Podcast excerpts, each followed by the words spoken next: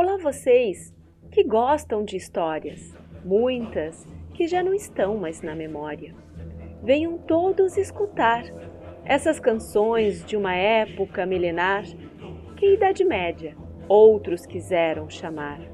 Este é o nosso projeto de Histórias na Taberna, coordenado pela professora Aline Dias da Silveira, da Universidade Federal de Santa Catarina.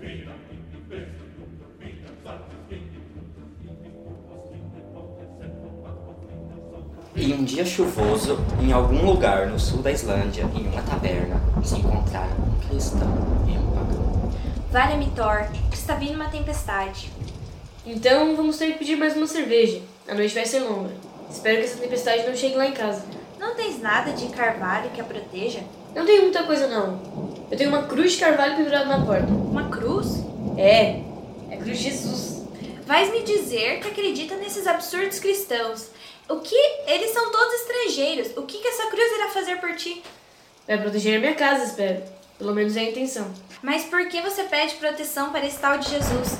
Quem a protege é Thor, nosso deus do trovão, das batalhas. É o filho de Odin, Jesus.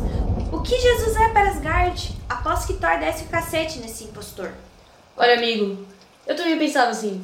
Mas me contaram que os dois se enfrentaram numa série de desafios. E não importa qual fosse a tarefa, Jesus sempre ganhava. Bobagem!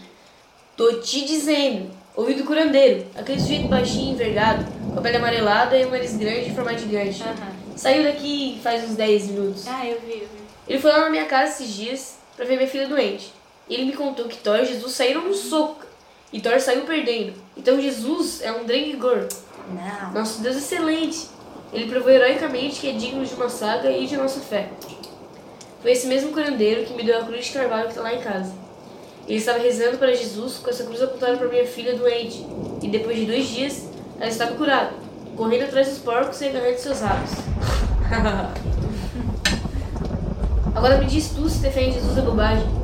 Ah, então esse Jesus também cura doenças? Pelo que entendi, sim. O curandeiro disse que era. Como que ele disse? Assim, ele é um monge. Ele faz coisas em nome de Jesus. Ele disse que Jesus morreu e viveu de novo depois, cara. O bicho ressuscitou.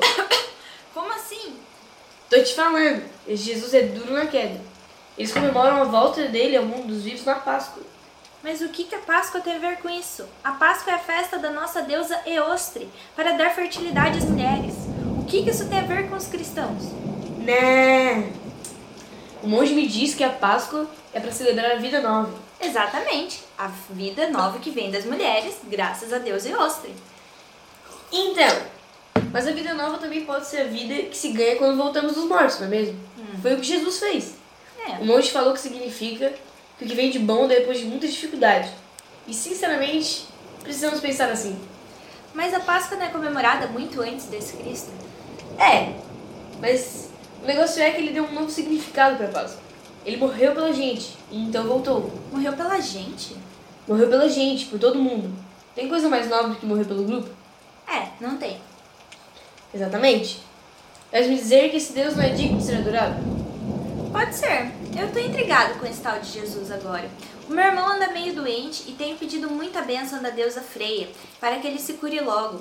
Tenho umas ervas lá em casa e estou usando, mas até agora nada tem adiantado. Acho que vou pedir ajuda para esse curandeiro, esse tal monge que você falou. Quem sabe Jesus e Freia podem fazer alguma coisa juntos pelo meu irmão. Não custa nada tentar, né?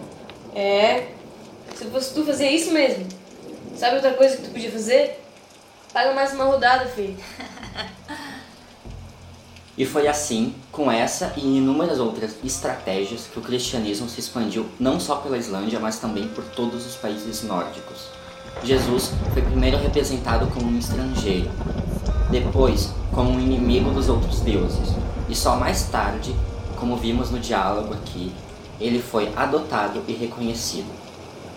Os povos nórdicos viam mais o caráter pragmático da religião, ou seja, a utilidade dela. Eles viam aquilo que conseguiam ou não com a ajuda dos deuses. Quando o deus cristão, chamado pelo pagão de esse tal de Jesus, pareceu ser capaz de oferecer mais favores, foram feitas orações para ele. Mas isso não queria dizer que os nórdicos iriam deixar de venerar ou de fazer oferendas e festas para os deuses não cristãos.